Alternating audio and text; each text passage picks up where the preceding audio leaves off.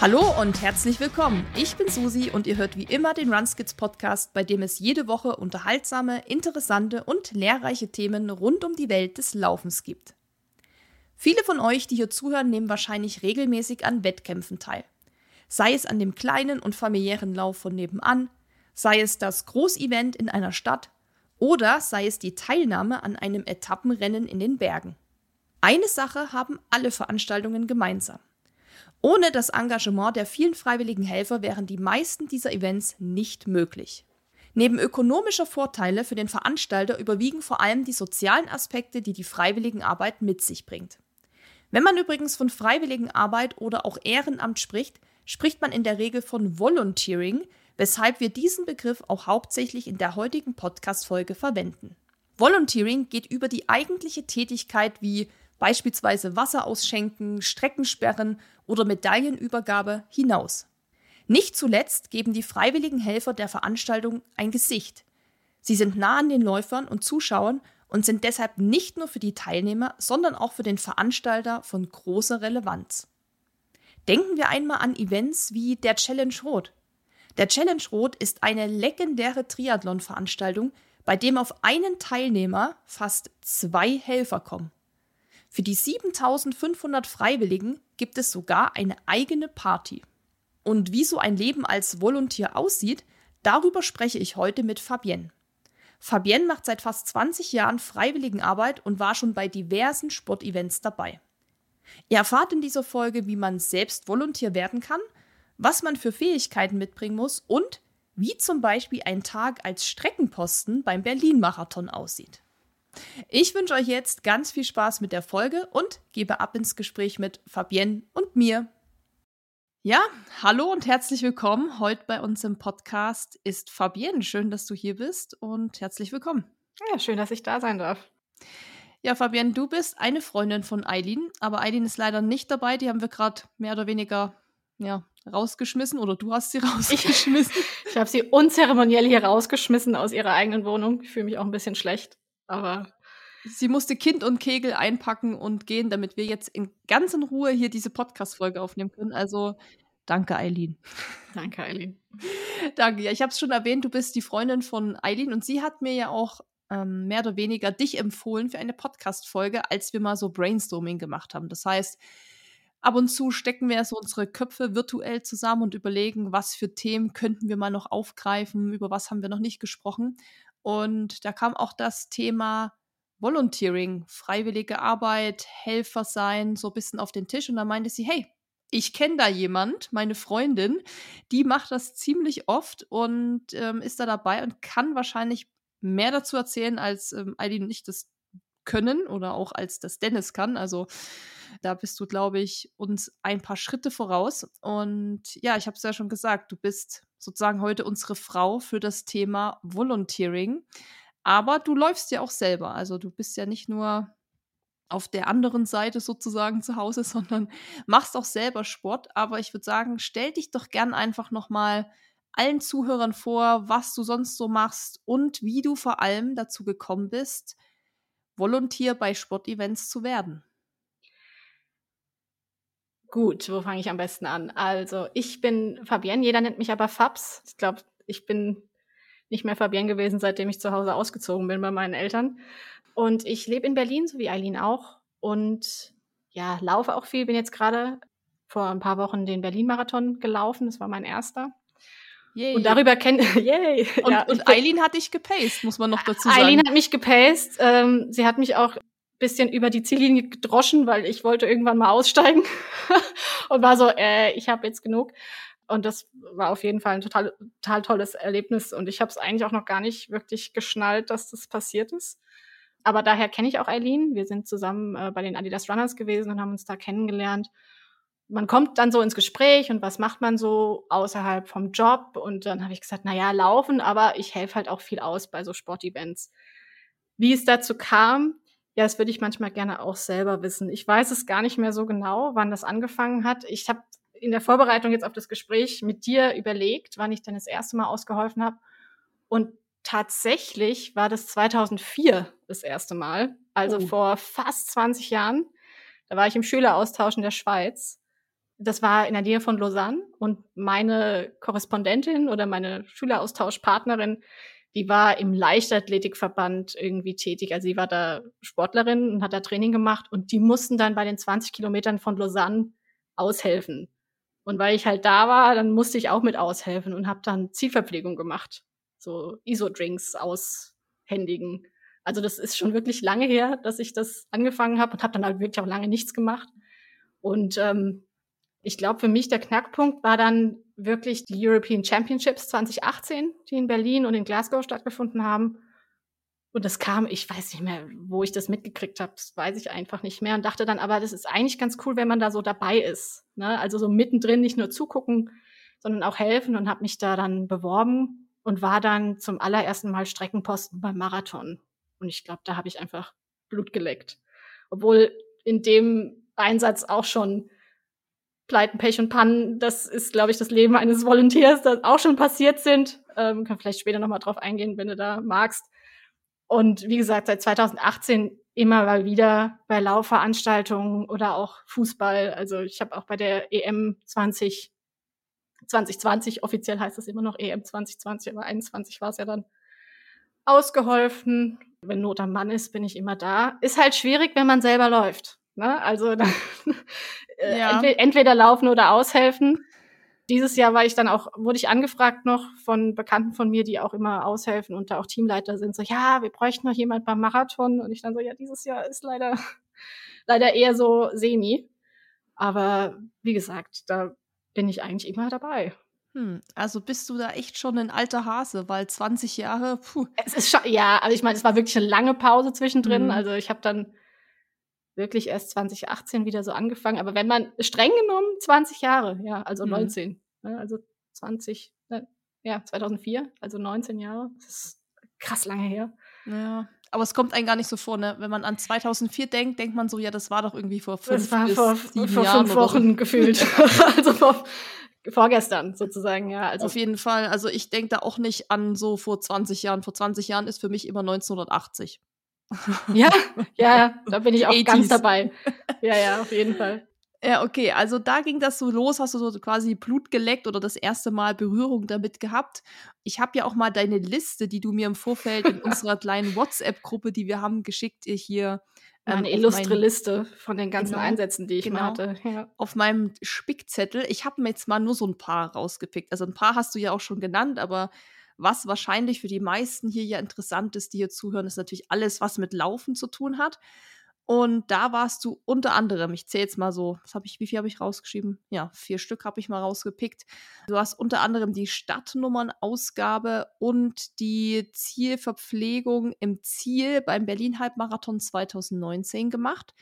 Die Stadtnummernausgabe beim Berlin Women's Run. Streckenposten beim Berlin-Marathon 2018, 2019 und 2022. Ja, und dieses Jahr ne, bist du selbst gelaufen.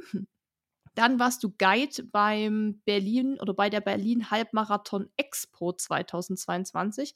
Und wie du es jetzt auch schon so ein bisschen angeteasert hast, hast du auch European Championships in München gemacht letztes Jahr, DFB-Pokal, UEFA in München und, und, und. Also auch noch über diesen Laufkosmos hinaus. Also auch echt coole Events. Ich war ja auch bei den European Championships in München, aber als Zuschauer da muss ich sagen, habe ich auch so gedacht, boah, hier jetzt so zu helfen, den ganzen Tag hier rumzuspringen, da war ja auch das Wetter so gut. Also an den Tagen, wo wir waren, war es gut. Da habe ich gedacht, boah, das wäre schon cool, das jetzt noch tiefer mitzuverfolgen irgendwie. Also noch mehr so in diesem Event zu sein, weil das auch für München, glaube ich, ein total cooles und schönes Event war. Da warst du auch dabei. Also da war ich auch dabei und mhm. das war auch wirklich, das war wirklich der Wahnsinn. Also mhm. European Championships in München Gut, 2018 in Berlin war ich auch schon dabei, aber da war ich wirklich nur das eine Mal Streckenposten. In München war ich in der Olympiahalle beim Turnen dabei und habe da Gäste mit betreut. Und das war einfach auch das ganze Feeling. Die Zuschauer hatten total Spaß, also total Bock drauf auch. Und das war wirklich, war einfach nur toll. Das kann man nicht anders sagen. Also auch wir Volunteers untereinander, also das hatte ich dann zum ersten Mal, dass sich da auch Freundschaften gebildet haben. Also ich habe da jetzt jemanden in München, äh, mit der ich mich sehr gut verstanden habe. Und wir haben dann auch so voreinander gestanden und gesagt, na, also wir wollen doch schon bitte Kontakt miteinander halten. Und ähm, wir haben jetzt dann auch schon geguckt, dass wir uns auf Sachen gemeinsam bewerben. Ähm, zum Beispiel haben wir uns jetzt beide für die Olympiade in Paris beworben. Da haben wir jetzt beide, glaube also zumindest ich habe noch keine Rückmeldung, wie es bei Tina ist, weiß ich jetzt gerade auch nicht, aber wir haben uns auf jeden Fall beide drum beworben. Und das war einfach wirklich toll, muss man, mm. muss man so sagen.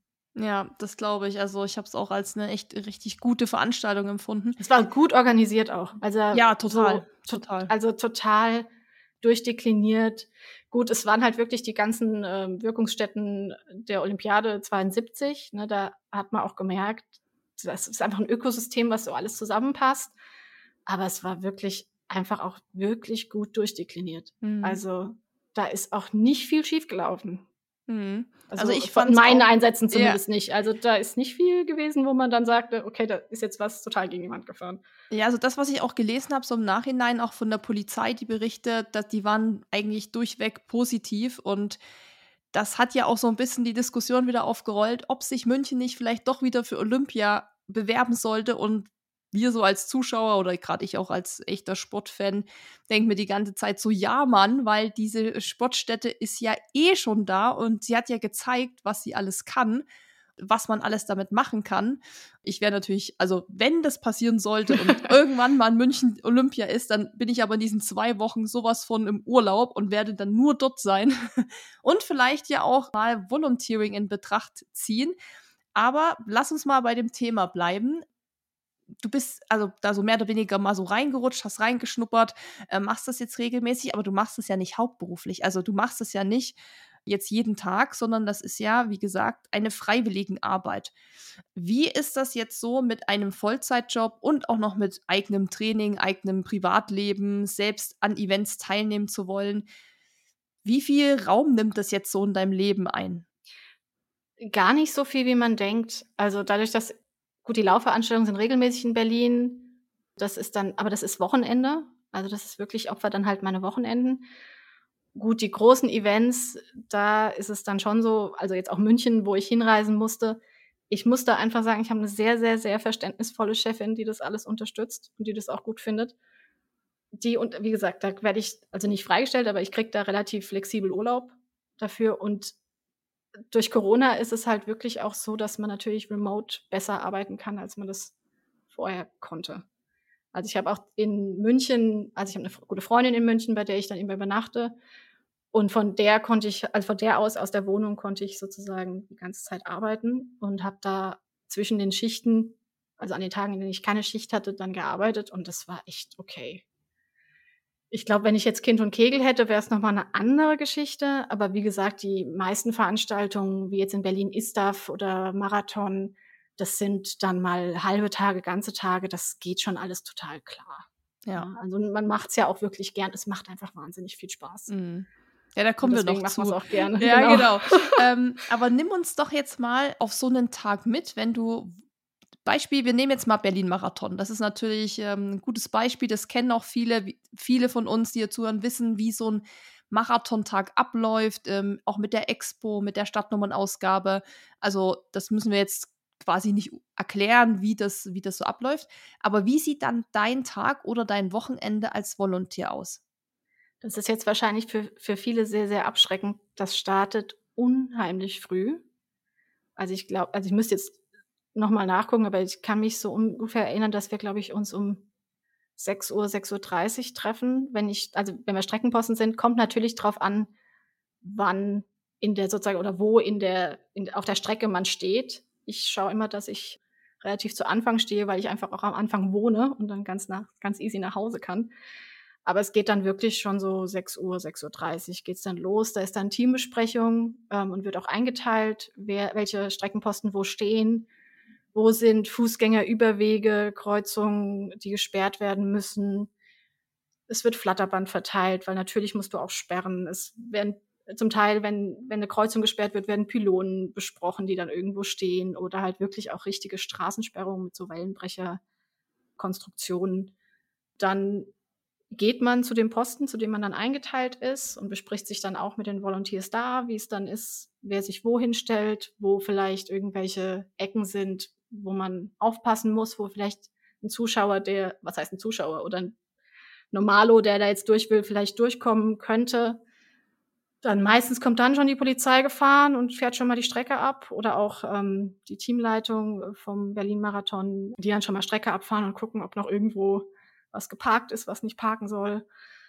Und dann steht man da, wenn man alles so aufgebaut hat und Flatterband gespannt hat, wo man Flatterband spannen muss und wartet darauf, dass die Polizei kommt und schon mal das erste Warning gibt. Also es gibt Flaggen Konzepte beim Berlin-Marathon, die dann sozusagen die Polizei fährt, wo dann so die erste Flagge, okay, jetzt darf nicht mehr, jetzt darf nur noch gekreuzt werden und nicht mehr die Strecke befahren werden. Das ist so das Erste. Und dann kommt ähm, die zweite Fahne sozusagen mit dem Polizeiauto, wo es dann heißt, okay, jetzt darf überhaupt nichts mehr. Also nicht mehr gekreuzt werden mit dem Auto. Vor allen Dingen die Autos, natürlich Fußgänger dürfen noch, aber alles, was irgendwie Räder hat, außer Fahrrädern, darf da nicht mehr kreuzen.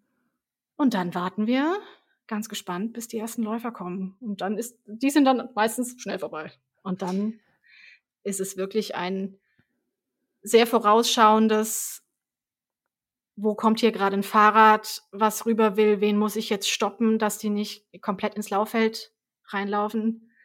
Weil viele Zuschauer oder auch Normalpersonen, die dann jetzt irgendwie über die Straße wollen, auch unterschätzen, wie schnell die Läufer sind. Also da habe ich auch schon mal zu jemandem im Rollator gesagt, ich bringen sie jetzt irgendwie irgendwo hin, wo sie rüberkommen, aber sie, wenn sie hier jetzt lang gehen, sie werden über den Haufen gerannt. Passiert halt. Oder halt, man muss sich mit Autofahrern auseinandersetzen, wenn man eine Kreuzung sperrt, die dann sagen, ich will jetzt aber hier durch. Und dann denkt man sich so, ja, wir laufen jetzt gerade 200 Leute, das geht jetzt hier überhaupt nicht. Und damit muss man sich halt auseinandersetzen. Also Streckenposten ist unentspannter, als man es denkt. Es macht wahnsinnig viel Spaß und manchmal hat man auch Phasen, wo man auch eigentlich nur zugucken kann. Kommt drauf an, wo man steht.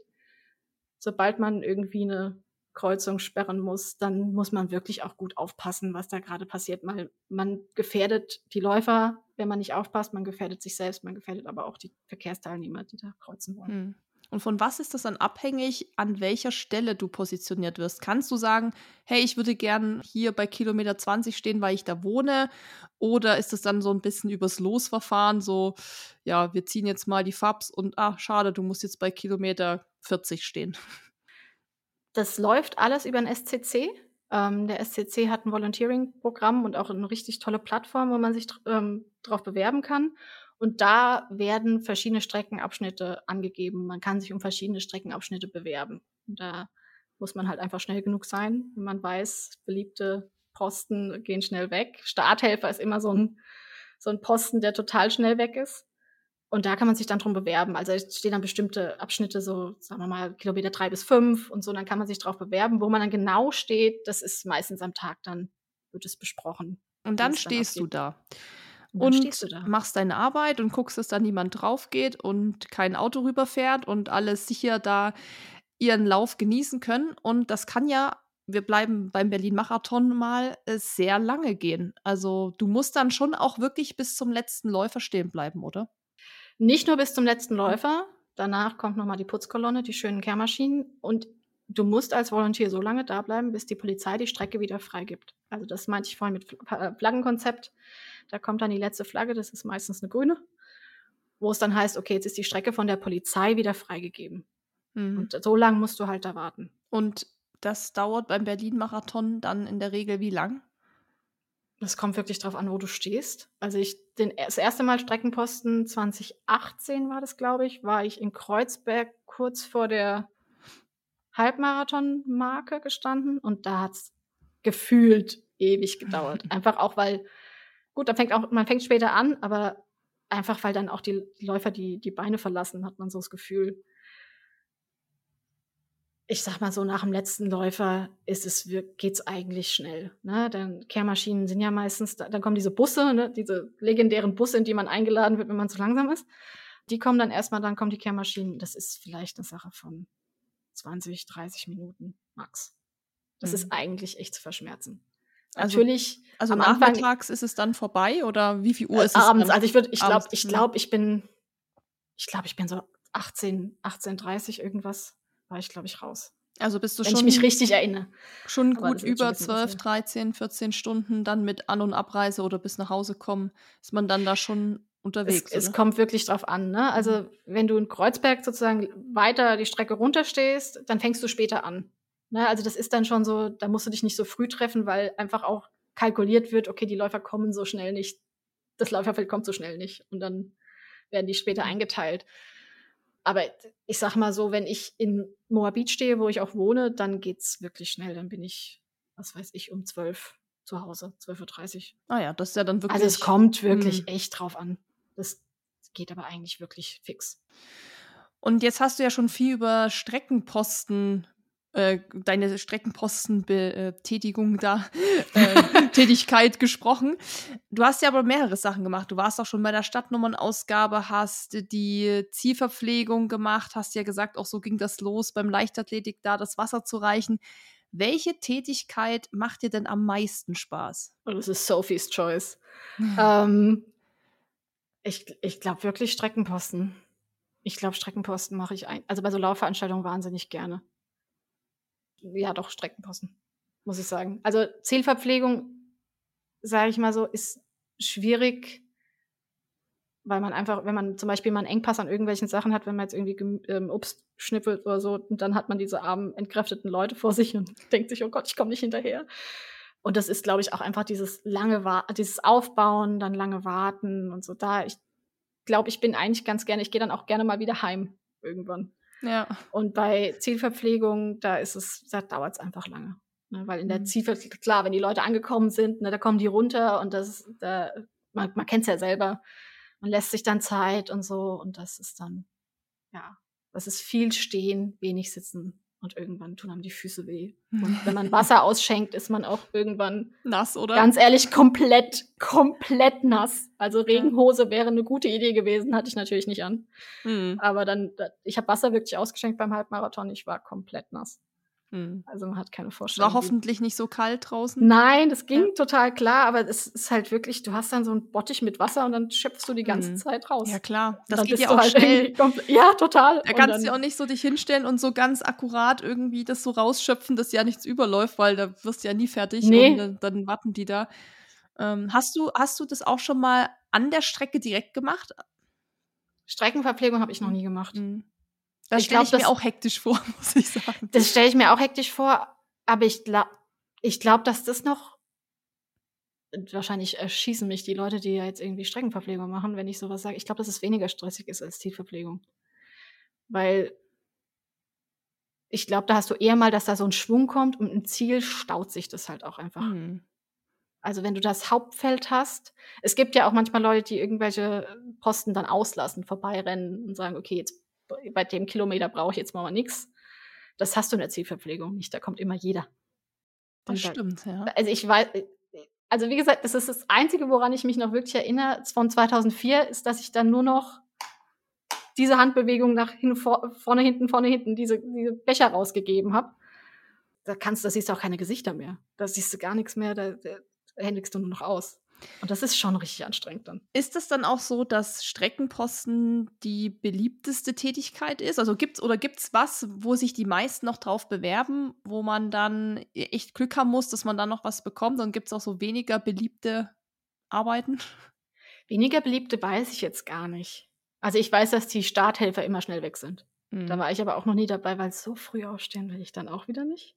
Starthelfer heißt dann was das, genau? Das sind die Menschen, die am Start sozusagen Leute Zugang zu Blöcken gewähren ah, oder ja, nicht. Die, oder die an der Startlinie stehen, gucken, wenn da eine Verengung ist, dass niemand drüber fällt und so. Also ich habe eine Bekannte, die das immer macht und die ich dafür auch bewundere, dass sie so früh aufsteht, aber ich könnte es nicht. Und das ist, ich glaube, das ist auch ein Posten, der schnell weg ist, weil man ist sehr früh durch.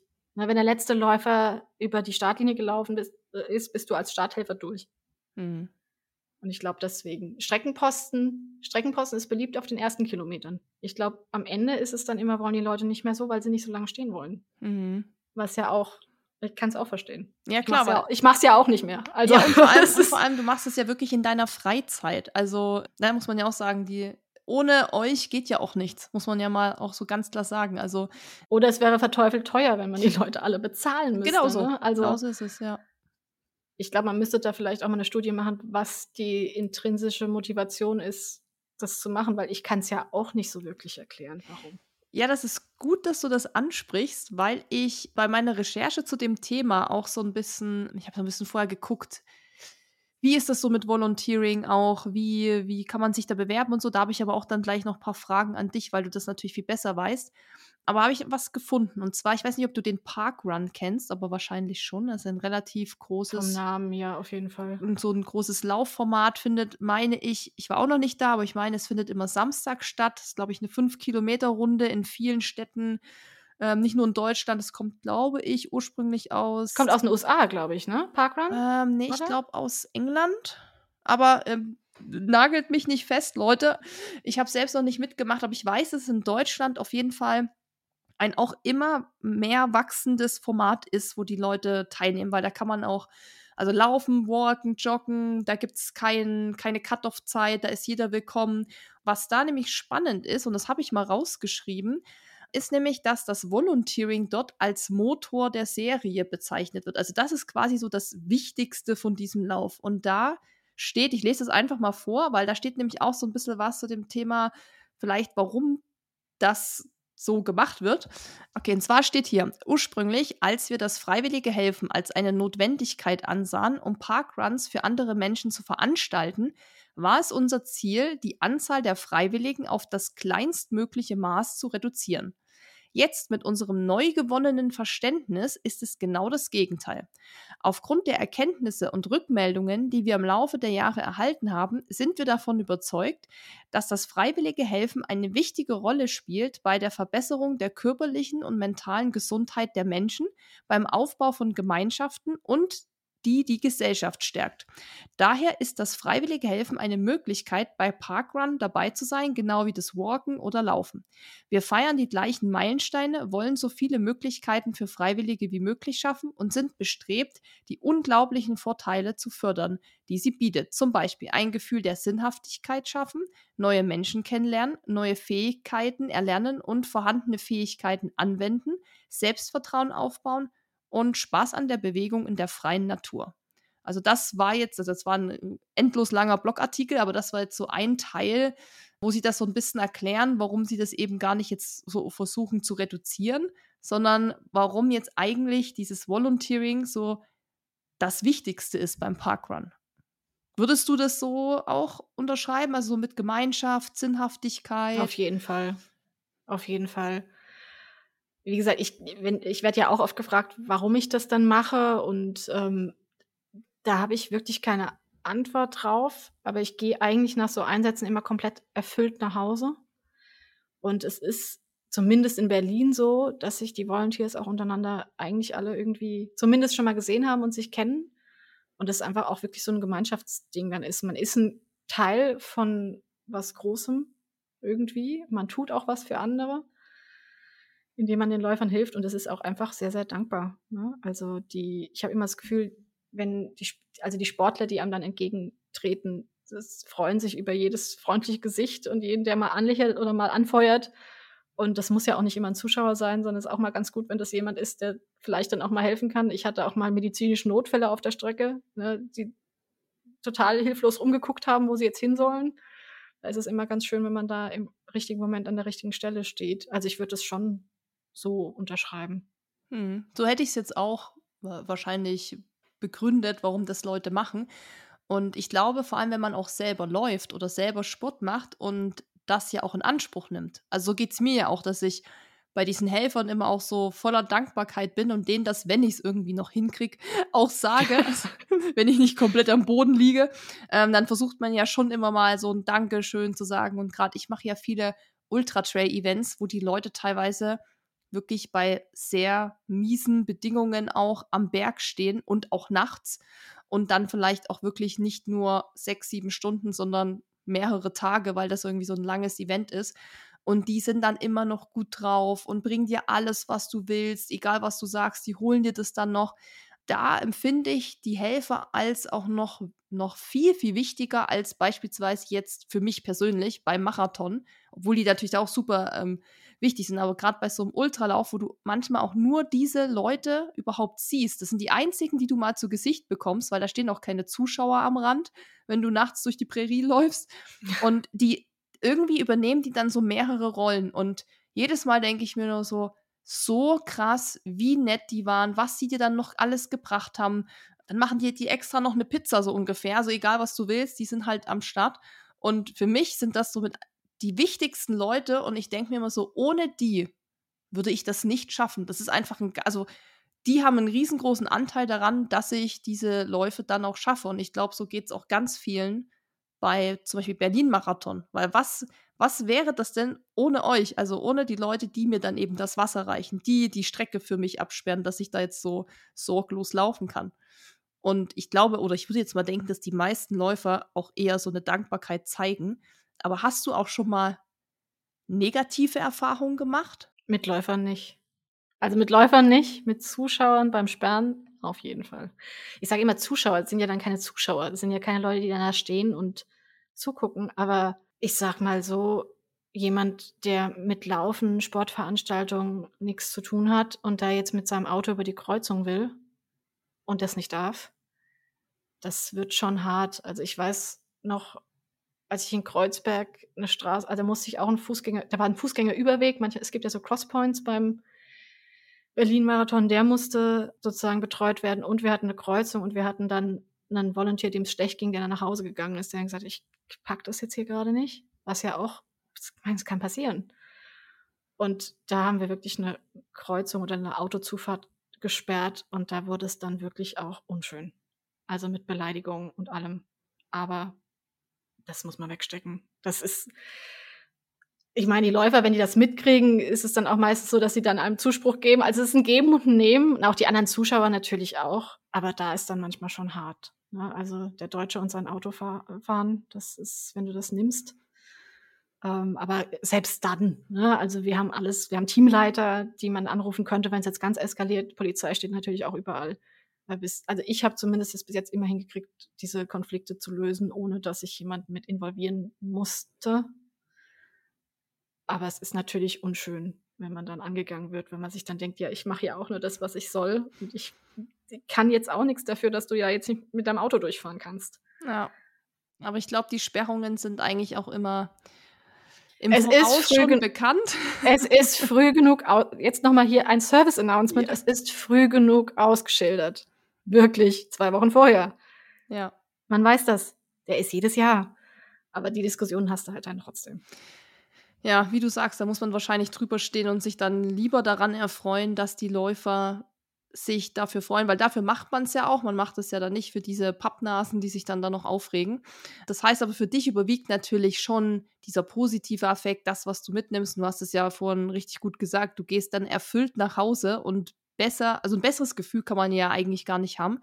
Und wenn jetzt einige, die hier zuhören, sagen so, boah, das hört sich irgendwie voll cool an und ich will auch mal als Läufer was zurückgeben. Weil das ist ja schon so, wenn man das oft in Anspruch nimmt, denkt man sich, oder so geht es mir auch, dass ich sage, ich würde das schon gern auch mal machen, um einfach auch mal zu helfen und mal auf die andere Seite zu gehen. Welche Tipps hast du jetzt für alle, die sagen, ja, finde ich gut, würde ich auch gern mal machen? An wen man sich jetzt da wenden kann oder wo man das findet oder wie man jetzt sich da bewerben kann, weil ich glaube, das ist oft auch so eine Hürde, kann ich mir vorstellen. Sozusagen, äh, ich weiß gar nicht, wo ich da anfangen soll. Wen soll ich jetzt fragen? Was soll ich machen? Hilfe. Ja, ich glaube wirklich, dass, ähm, dass das durchaus eine Hürde ist. Ich glaube auch eine ungewollte Hürde, dass viele Leute einfach erstmal gar nicht wissen, dass es geht und dass das nicht Leute von irgendwelchen Sportvereinen sind, die da stehen. Ich glaube, das ist so, ne, so ein Missverständnis, das oft ist, weil viele denken, okay, das sind halt dann Berliner Sportvereine, die dann ihre Jugendabteilungen ähm, oder Altersabteilungen da an die Strecke stellen. Nein, es sind wirklich alle möglichen Leute, die sich da bewerben. In Berlin beim Marathon oder bei den ähm, Laufveranstaltungen gibt es, gibt es ja zwei Veranstalter. Es gibt den SCC und es gibt Berlin läuft. Die haben beide eine Volunteering-Plattform, also nicht voneinander, sondern jeweils separate äh, Volunteering-Plattformen, wo man sich Profile anlegen kann, wo man sich dann auch anmelden kann ähm, für die verschiedenen Veranstaltungen und die Bereiche. Also das ist gut geregelt. Wenn man natürlich nicht in Berlin ist, dann habe ich jetzt da nicht so super viel Erfahrung, was, wie es in anderen Städten aussieht. Aber was man immer machen kann, ist, dass man, wenn man weiß, da kommt eine große Laufveranstaltung, dann einfach mal auf die Webseite zu gehen. Meistens gibt es dann Reiter mit Volunteer oder Helfer oder FAQs, da steht es manchmal auch drin. Oder einfach die Laufveranstaltung googeln und dabei noch Volunteer dazu bei Google eingeben. Und dann kommt man relativ schnell ans Ziel. Bei so Laufveranstaltungen geht es auch noch mit dem Vorlauf. Da kann man sich relativ zügig, sage ich mal, bewerben oder zeitnah auf die Veranstaltung. Bei so Großveranstaltungen wie jetzt Pokalfinale im Olympiastadion oder UEFA, Euro, Olympia, das hat schon guten, guten Vorlauf. Da muss man mhm. sehr früh anfangen, sich zu bewerben. Also ich glaube, für die EM, wo ich mich auch beworben habe, war, glaube ich, im, ich glaube, im März jetzt Schluss für nächstes Jahr im Juni. Mhm. Also ist dann schon über ein Jahr vorher. Mhm. War, oder war es im März? Oder war Olympia im März? Irgendwas war im März, was geendet ist. Das sind ja zwei Großveranstaltungen nächstes Jahr. Also da hat für diese Großveranstaltung hat man einfach viel, viel, viel Vorlauf. Also da musste man dann, ich meine, das weiß man ja, wenn so Olympia ist oder irgendeine Weltmeisterschaft, das kriegt man ja in der Regel eigentlich mit. Da muss man dann eben relativ schnell sein und schon mal schauen. Und da stehen wahrscheinlich auch online die Bewerbungsfristen auch da. Ich erinnere mich an European Championships in München, als ich da dann im Olympiapark mal laufen war. Also ich wohne ja nicht in München, aber habe da auch ähm, eine Freundin und da gehen wir ab und zu dann mal zusammenlaufen, wenn ich da bin. Und da ähm, hingen dann schon auch ab und zu mal so Plakate, wo dann stand auch hier Volunteer gesucht oder ähm, willst du hier mithelfen oder du willst Part of the Game sein und sowas. Also da kann man ja auch schauen, wenn man das Glück hat, in so einer großen Stadt zu wohnen, wie in Paris zum Beispiel, da hängen wahrscheinlich auch irgendwo Plakate, kann ich mir vorstellen, wo steht.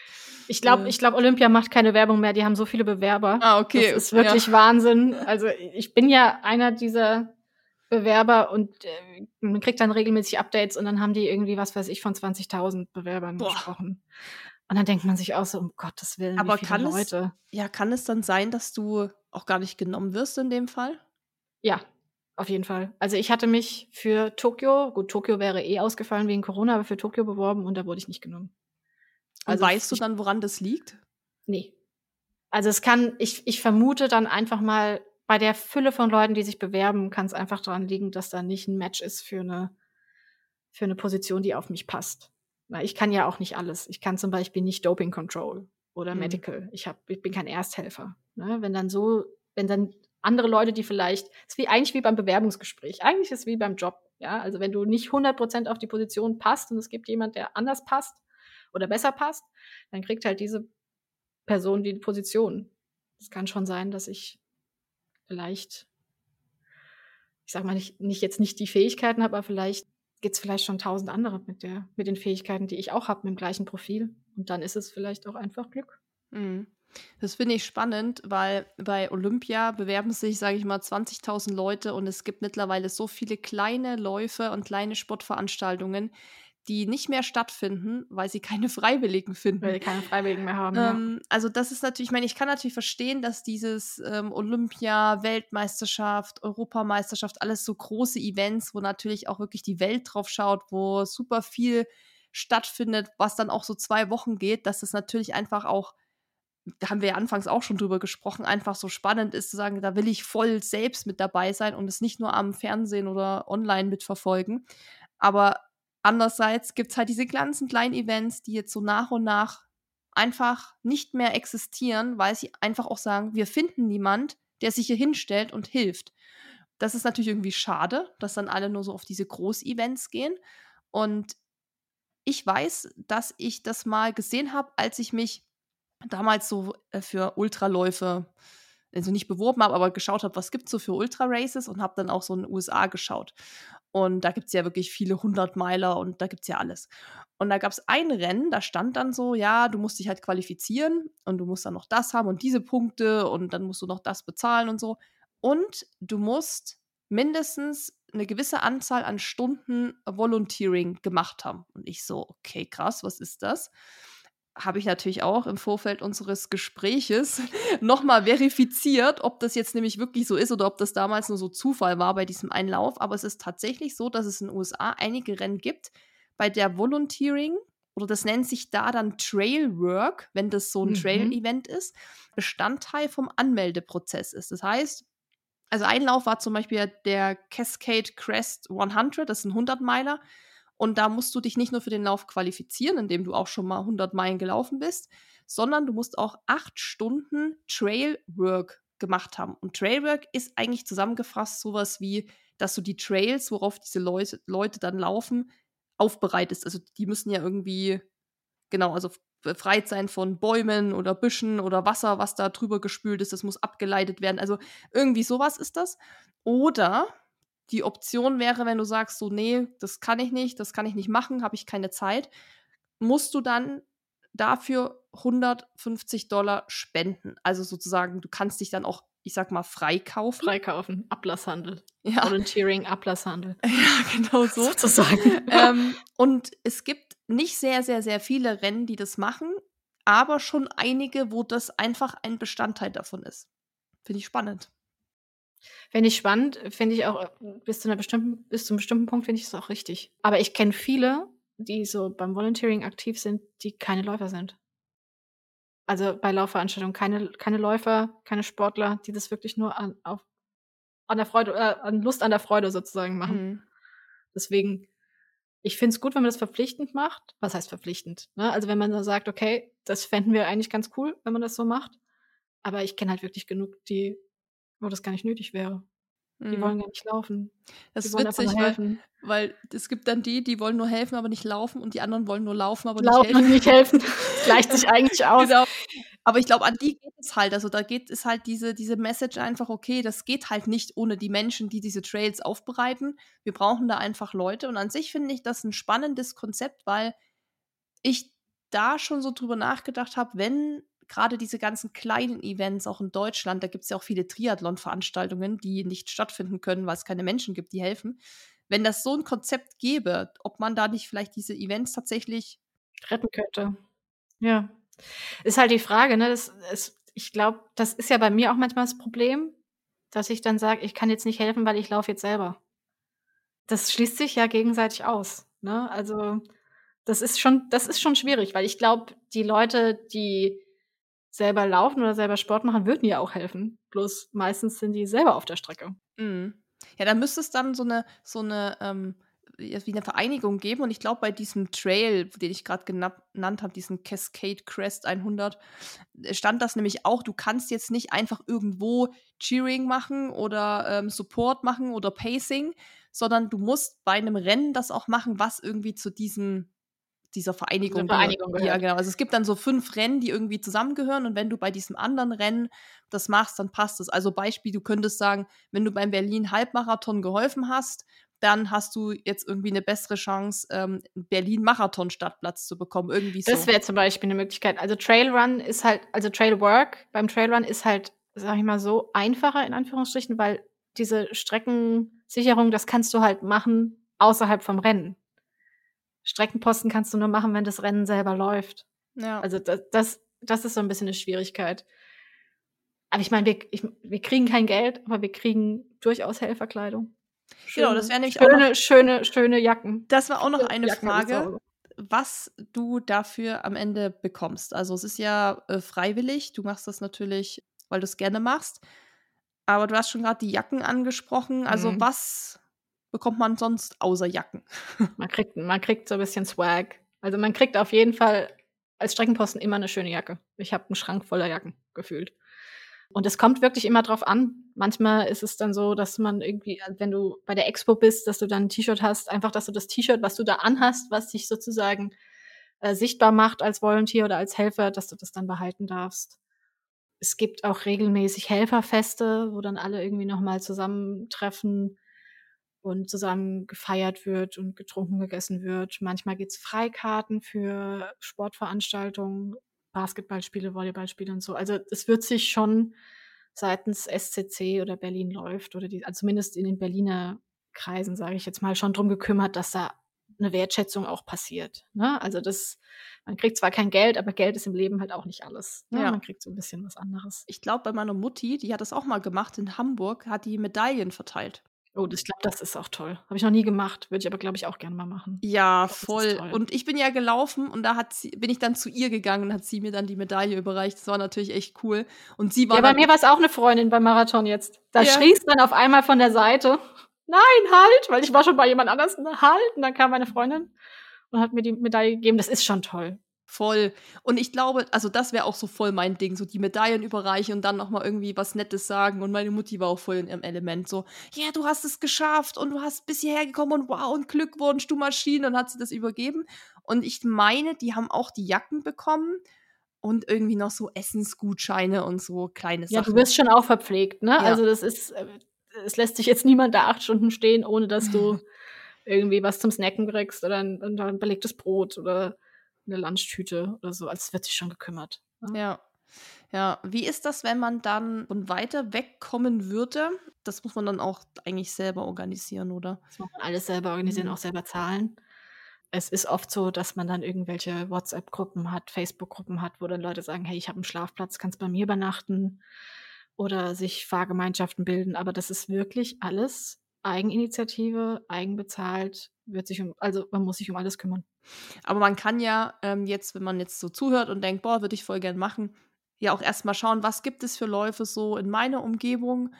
Bei mir beispielsweise wäre wahrscheinlich so München-Marathon was, wo man helfen könnte oder die Trail-Events, die dann hier in Garmisch sind. Ähm, da gibt es auch. Volksläufe auch. Es Volksläufe. gibt ja immer noch Volksläufe, ja, die überhaupt wenig Publicity kriegen. Ja, total, aber da ist auch kann. schwer, die zu finden teilweise, weil ich kriege das dann manchmal so mit, wo ich denke, okay, hier im Nebendorf war irgendwie so ein kleiner Lauf. Ja. Und ja, ich denke, das kenne ich so, von meinen Eltern aus, da, ja. wo man dann denkt, so, was, da gibt's einen Lauf? Genau, und ich denke mir so, ah, ich wäre vielleicht auch mitgelaufen oder wäre da mal hingegangen oder so, aber ich habe es dann irgendwie zu spät gecheckt, weil, und ich meine, ich bin ja viel online und ich denke schon, dass ich relativ Bescheid weiß. Und trotzdem kriege ich oft nicht mit, was hier so, keine Ahnung, 20, 30 Kilometer um mich herum passiert, weil ich weiß nicht, ich weiß es nicht warum, aber irgendwie kommt, dringt es nicht bis zu mir durch, dass es da ein Event gibt, weil da würde ich natürlich auf jeden Fall helfen. Da fahre ich mal eine halbe Stunde hin, ähm, hilft. Meistens sind das ja dann nur so fünf bis zehn Kilometer Läufe, also das geht dann ja auch nicht den ganzen Tag. Aber ich weiß nichts davon. Sportvereine anschreiben kann man immer mal machen. Weil die, die richten das ja aus. So kriegt man das manchmal mit. Also ich krieg dann manchmal vielleicht was mit über meinen Vater, der, also der jetzt nicht im Sportverein ist, aber der mit Leuten quatscht, die im Sportverein sind. Und da kann man einfach mal, wenn man einen Sportverein in der, in der Nähe hat, der vielleicht eine bestimmte Größe hat, einfach mal anklopfen, so, sag mal, wisst ihr was oder macht ihr selber was? Und dann nehmen die einen, glaube ich, mit Kusshand, mhm. wenn man sagt, man hilft. Genau, also dann wäre quasi so der erste Schritt, einfach mal zu schauen, was gibt es für Sportvereine in meinem Dorf oder in meiner Umgebung. Schreibt die einfach an und sagt, hey, hier, ihr könnt ja mich mal auf so eine Liste schreiben und wenn was ansteht, könnt ihr euch bei mir melden. Ähm, oder man schaut eben bei den Events, die man kennt, auf jeden Fall. Ich meine, die großen Läufe, so Berlin-Marathon oder so, ähm, da meine ich, ist der Reiter oben wirklich sehr offensichtlich. Da ist es Helfer. ziemlich, ich glaube beim Berlin-Marathon, beim Berlin-Halbmarathon auch, da ist es ziemlich, da steht, glaube ich, Volunteer ist, glaube ich, relativ fett. Ja, also das Weil die natürlich auch immer Leute brauchen, ne? Also das ja. ist ganz klar. Also das wäre dann quasi so was, was man schon mal ja eigen initiativ machen kann, dass man sich einfach mal selber hinsetzt und das so ein bisschen recherchiert. Und ich glaube, wie ich es jetzt auch bei dir rausgehört habe, wenn man dann einmal so ein bisschen den Fuß da gefasst hat, dann ist man in so WhatsApp-Gruppen. Du meinst mhm. ja vorhin auch, du wurdest dann mal angeschrieben. Also dann weiß man auch irgendwann, oder? So, ah, die Farbs. Also das heißt angeschrieben, ich wurde auf einer anderen Laufveranstaltung angesprochen, warum ich nicht auf der Liste bin. Da war's dann. das war ganz witzig, weil da jemand auch ausgeholfen hat, den ich, den ich kenne. Und der war dann so, ich habe dich gar nicht auf der Liste gesehen. Und ich so, ja, weil ich nicht auf der Liste bin. Ja, wie kommt's? Und dann habe ich gesagt, naja, bin halt selber am Laufen. Ach so, ja, schade. Und ich so, ja, nächstes Jahr wieder vielleicht.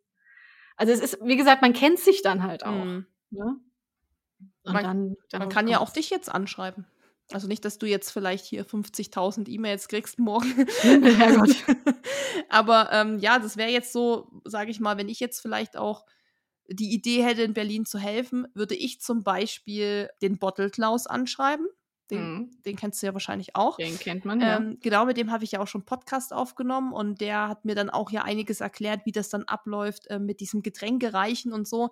Hat da ja auch schon Einblicke gegeben. Und ich glaube, ich würde dann so den Schritt gehen, jemanden zu fragen, wo ich denke, so, okay, der kann mir auf jeden Fall weiterhelfen, an wen ich mich wenden kann oder so. Oder im Zweifel info-E-Mail-Adresse anschreiben oder mhm. so. Wie gesagt, also in Berlin gibt es diese, gibt's diese Plattform vom SCC und von Berlin läuft, die super sind Und ich könnte mir vorstellen, dass es vielleicht in Hamburg auch gibt. Weiß ich jetzt einfach nicht, aber ich könnte mir schon vorstellen, dass da Veranstalter so Plattformen für Volunteers haben. Stimmt, also in Hamburg erinnere ich mich daran, als meine Mutti das machen wollte, war sie eigentlich für den Marathon gemeldet, war aber verletzt. Und dann meinte sie, sie würde dann aber gern trotzdem hinfahren und würde gern halt da irgendwie mit aushelfen. Und ich habe das dann irgendwie so über Instagram damals gemacht, dass ich einfach Hamburg Marathon über Instagram Direct Message angeschrieben habe und gesagt habe, huhu, meine Mutti ist da gemeldet, aber kann nicht laufen, sie würde gerne helfen.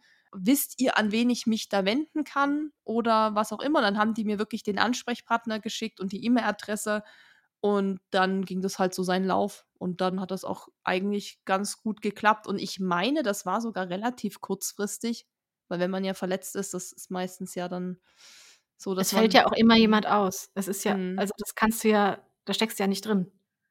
Also wenn da mal jemand krank wird oder Kind krank oder andere Dinge, irgendwas dazwischen kommt, dann, ich meine, die, meistens sind die Posten auch immer doppelt besetzt. Mhm. Aber ich glaube, es gibt, ich glaube, es gibt nicht den Fall, wo man jetzt zu, zu viele Helfer hat. Also ich bin jetzt einmal, einmal nicht genommen worden weil es hieß, wir haben zu viele. Mhm. Und dann wurde ich an dem Tag nochmal angeschrieben, wenn ich noch könnte, könnte ich jetzt vielleicht doch doch noch vielleicht vorbeikommen. weil es ist doch wieder einer auf, ausgefallen und dann. Da ist doch wieder, ja, weil man steckt man einfach nicht drin und dann schreiben natürlich die Leute auch, die dann an diese kennen. Und das war auch wirklich jemand, der mich kannte, der dann sagt, ey, wenn du jetzt wirklich heute nichts anderes vorhast, mhm. würdest du bitte, hatte leider schon was anderes vor, aber sonst hätte ich das natürlich auch gemacht. Ne, mhm. man macht es dann auch. Aber was muss man denn so mitbringen, wenn man das jetzt machen will? Weil du hast ja auch schon gesagt, äh, gerade Thema Olympia, wo es bei dir nicht geklappt hat, dass es ja. Weiß ich noch nicht, weiß ich noch nicht. Äh, nee, das ist nicht Olympia. drin. Tokio meine ich. Tokio. Tokio, ja. Tokio es. Ja, Tokio genau. nicht geklappt hat, dass du ja auch nicht alles machen kannst. Ich glaube, dass vielleicht jetzt auch viele auch gar nicht wissen, was man überhaupt da alles machen kann. Also Streckenposten, Getränke reichen und so ist, glaube ich, das, was man eben auch sieht, wo man weiß, aha, da gibt es Freiwillige. Aber es gibt ja scheinbar noch, hast ja gesagt, Medical und so auch freiwillig. Also was muss ich jetzt mitbringen, wenn ich mich bewerbe? Ich glaube wirklich einfach nur Motivation. Also bei, bei Olympia ist es nochmal anders. Da werden natürlich auch Sprachkenntnisse abgefragt. Tokio war sicherlich ein Killerkriterium, dass ich kein Japanisch kann. Das muss man ganz ehrlich sagen. Das kann sein, ja. Natürlich nehmen die auch gerne Volunteers, die vielleicht andere Sprachen sprechen. Ich meine, ich sprach halt Deutsch. Brauchen sie im Zweifelsfall auch. Wenn sie Athleten haben, die jetzt vielleicht nicht so gut Englisch können und dann halt Deutsche sind. Aber es gibt halt wirklich dann so Profile, was man braucht. Und ich glaube, niemand muss sich jetzt abgeschreckt fühlen davon, sich auf irgendwas, bei irgendwas mal zu melden, weil sie sagen, ich habe jetzt noch nichts gemacht. Ich habe mich auch als Streckenposten 2018 beworben und hatte noch gar nichts gemacht. Also nichts Offizielles. Und ich glaube, man muss da sich einfach mal so eine, mal anmelden, so ein Profil machen, bei, also zum Beispiel in Berlin bei so einer Plattform, weil da wird dann auch wirklich aufgelistet, was man alles machen kann und man fliegt eigentlich hinten runter, wofür überall Helfer eingesetzt werden. Sei es Bike Support, sei es wirklich Medical, dass du Ersthelfer bist. Natürlich haben die Notärzte da und Sunnies, ne? Aber es ist natürlich auch immer schön, wenn man da mal jemand hat, der aushilft oder der auch einfach mal vielleicht äh, früher Zivi gemacht hat oder mal freiwilligen Dienst gemacht hat, da gerade raus ist, ne? Also die dann aushelfen können. Dann Starthelfer gibt's natürlich, es gibt die Streckenverpflegung, es gibt natürlich dann auch jemand, der am Schluss mit aufräumt. Am Schluss gibt's die Leute, die die Bordsteine hochklappen, sagen wir es mal so.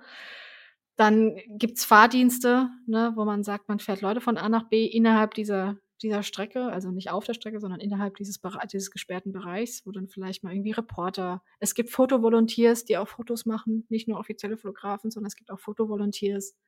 Also es, ich glaube, ich könnte jetzt noch mindestens 20 Jahre aufzählen, was es alles gibt. Aber es gibt wirklich einfach immens viel, was man machen kann. Ich glaube, da kann sich jeder irgendwie einbringen der das will. Mhm. Spannend, weil siehst du, so Fotovolontier höre ich jetzt auch das erste Mal. Also wusste ich jetzt auch nicht, dass es das gibt. So, das ja. gibt's auch, doch. Ja. ja, also es sind dann halt Leute, die dann vielleicht mit einem, nicht unbedingt jetzt auch mit einer fetten Kamera, sondern auch für die Socials, da mit einem guten Handy Fotos machen oder Videos machen. Und das kann ja jeder im Endeffekt. Ne? Ein Foto machen kann ja jeder. Außer halt diese super tollen, also ich möchte jetzt nicht die, die super tollen Sportfotografen, äh, die, die können absprechen, das möchte ich jetzt nochmal festhalten. Aber so für Socials oder so, dass man dann mhm. sagt, okay, man lässt mal kurz die Kamera mitlaufen. Also ist eigentlich für jeden was dabei. Es ist für jeden was dabei. Also jeder hat ja irgendwie ein Talent oder eine Qualifikation oder ja, ist einfach super motiviert und dann sollte man sich da auch nicht scheuen, sich einfach mal zu bewerben, einfach mal zu versuchen. Und dann ist man vielleicht ja wirklich mit einem Fuß schon drin und hat dann auch Kontakte geknüpft. Wird dann wie es nehmen einen auch alle unter die Fittiche, ne? Also man muss da auch keine Angst haben, dass man dann da steht und in eine Position gesetzt wird und dann einfach nicht weiß, was man da machen soll und da total überfordert ist, weil es gibt immer noch jemand, dabei ist, der das schon mal gemacht hat. Und bis jetzt habe ich es immer so erlebt, dass die, die Newbies immer von uns wollen, von uns alten Hasen, sage ich jetzt einfach mal, mit Kusshand aufgenommen worden sind und dann erstmal gesagt wird, hey, jetzt machst du mal so.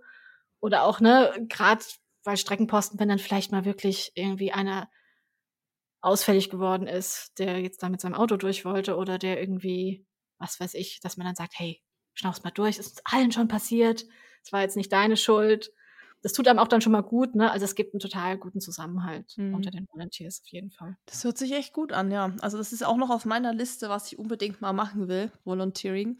Ja, mach mal, macht Spaß. Ja, auf jeden Fall. Also man muss es dann auch irgendwann mal machen. Wie du sagst, oft kollidiert das ja dann mit irgendwie, weil man selber laufen will. Aber ich glaube, es gibt ja wirklich, wir haben es ja schon angesprochen, diese ganzen kleinen Volksläufe auch, die wirklich händeringend Volunteers und so brauchen. Also es ist wirklich krass. Es werden immer weniger Events. Die großen werden immer größer, die werden aufgekauft. Wenn man irgendwie noch will, dass es die netten familiären Events eben gibt, dann brauchen die einfach Leute. Also auch alle, die jetzt zuhören und irgendwie selbst solche Events veranstalten, solche kleinen Volksläufe und sagen, ich genau wir sind davon betroffen, macht einen Aufruf oder schreibt uns, schreibt hier in die Spotify-Kommentare oder schreibt uns Direct Message, dass ihr immer Leute sucht und das können wir auch teilen. Weil ich glaube nämlich schon, dass sehr, sehr viele das auf jeden Fall mal machen würden wollen, ausprobieren, testen und sich auch mal einbringen wollen und da was zurückgeben. Und wie wir schon gesagt haben, oft ist diese Hürde einfach, dass man gar nicht weiß, wo man fragen soll. Und deshalb gerne wer irgendwie Events und, und Veranstaltungen kennt, die wirklich händeringend jemanden suchen, dann wirklich meldet euch, weil ich glaube, die großen Events brauchen auch Leute, aber sind vielleicht nicht ganz so krass darauf angewiesen, wie es die ganz klein sind. Und deshalb, ja, schreibt mir gern oder schreibt der Fabs, weil vielleicht kommt die da noch mal rum. vielleicht steht sie dann auf der Matte und sagt, wo kann ich helfen? Wo Wohin? kann ich helfen? Bringt Eileen noch mit und ähm, dann wir da alle angerollt. Ich kann auch jedem nur an, an, an die Hand geben, weil 2018, als ich Streckenposten beim Marathon war, war ich eigentlich im Training für den Marathon und war dann auch verletzt. Und ich glaube, viele vergraben sich dann und sagen, ich ignoriere das jetzt, das ist für mich so ein schwerer Schlag, dass das jetzt nicht klappt. Aber das gibt einem so viel und man ist dann trotzdem noch ein Teil des Rennens. Und das ist, glaube ich, eine bessere Therapie als ich gehe jetzt nach Hause und ich mache mein Instagram zu und ich kriege davon jetzt nichts mit und es tut mir so weh, sondern man ist dann trotzdem ein Teil davon und es hat auch was, was Heilendes dann. Also es macht es ein bisschen besser, dass man nicht selber mitlaufen kann. Ja, das hast du schön gesagt. Ich glaube, das sind auch gute Abschlussworte. Und ich finde es äh, total spannend, ehrlich gesagt. Und du könntest wahrscheinlich noch alle möglichen Stories von deinen Events da erzählen, äh, was das so passiert ist. Leiten, Pech und Pannen. Ja. Gott sei Dank. Ich glaube, das gehört Gott dazu. Sei Dank wenig. Ja, genau. Das gehört dazu, auf jeden Fall. Ja. Ja, das gehört dazu. Ich glaube, im Endeffekt ist es wirklich das, was du gesagt hast, was man auch wirklich fast so als Titel des Podcasts nehmen kann, dass man eben erfüllt einfach nach dieser Tätigkeit nach Hause geht auch wenn du sagst, gerade wenn man verletzt ist, sich da nicht einzuigeln und doch zu sagen, hey, ich gehe einfach raus und helf halt dann, weil ich kann ja eh nichts anderes machen. Auch ein guter Tipp. Macht das einfach. Ähm, informiert euch, wo man sich da ja anmelden kann. Recherchiert selber, haltet die Augen auf und wie gesagt, alle, die jetzt ja Bedarf haben, können sich bei uns melden. Oder ja, macht einfach noch mehr Werbung auf Social, dass ihr Leute sucht, dass man wirklich, dass die Events davon abhängig sind. Und vielleicht noch kurz, bevor wir gleich die Folge beenden, bei Challenge Rot zum Beispiel, bei dem Triathlon, bei dem sehr bekannten, da ist es ja auch so, dass dieses, dieses Volunteering so ein ganz großer Bestandteil davon ist. Und auf einen Athleten kommen zwei Helfer. Also es gibt halt so viel mehr Helfer als, als Teilnehmer. Und ich glaube, da ist es wahrscheinlich auch ganz, ganz schwer, noch eine Helferposition zu bekommen. Aber es wäre ja eben schön, wenn das bei anderen Rennen dann irgendwann auch vielleicht mal so ist, dass es mehr Helfer gibt als Läufer und äh, wir die kleinen Läufe retten können. Schön wär's. Schön, Schön wär's. wär's. Schön, schön wär's. Fabs, ich danke dir. Es Ich danke war dir. Spannend. Ich bin gespannt, was du als nächstes machst. Ähm, Ob es mit Olympia klappt. Ich drücke die Daumen. Dankeschön. Ich, ich werde dir berichten, wie es ausgegangen ist. Und dann will ich natürlich, also dann, ja, zeig alles. Ähm, wir wollen alles wissen, wo du dann bist, was du machst, äh, welche Stars du triffst und so weiter. Darüber darf ich mich wahrscheinlich da nicht äußern, aber ich sag mal so, wenn es dann klappt, dann können wir auf jeden Fall nochmal quatschen.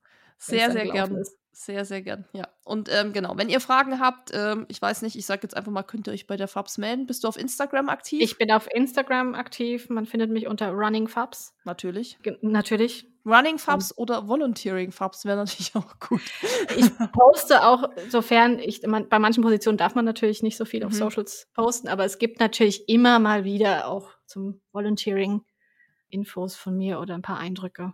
Perfekt, ja, dann Wen das interessiert, der kann da gerne mir folgen und ähm, sich auch bei mir melden, wenn er Fragen hat. Running Fabs zusammengeschrieben. Running Fabs zusammengeschrieben, genau. Sehr gut. Ja, dann checkt es aus. Da könnt ihr gucken, was sie so treibt.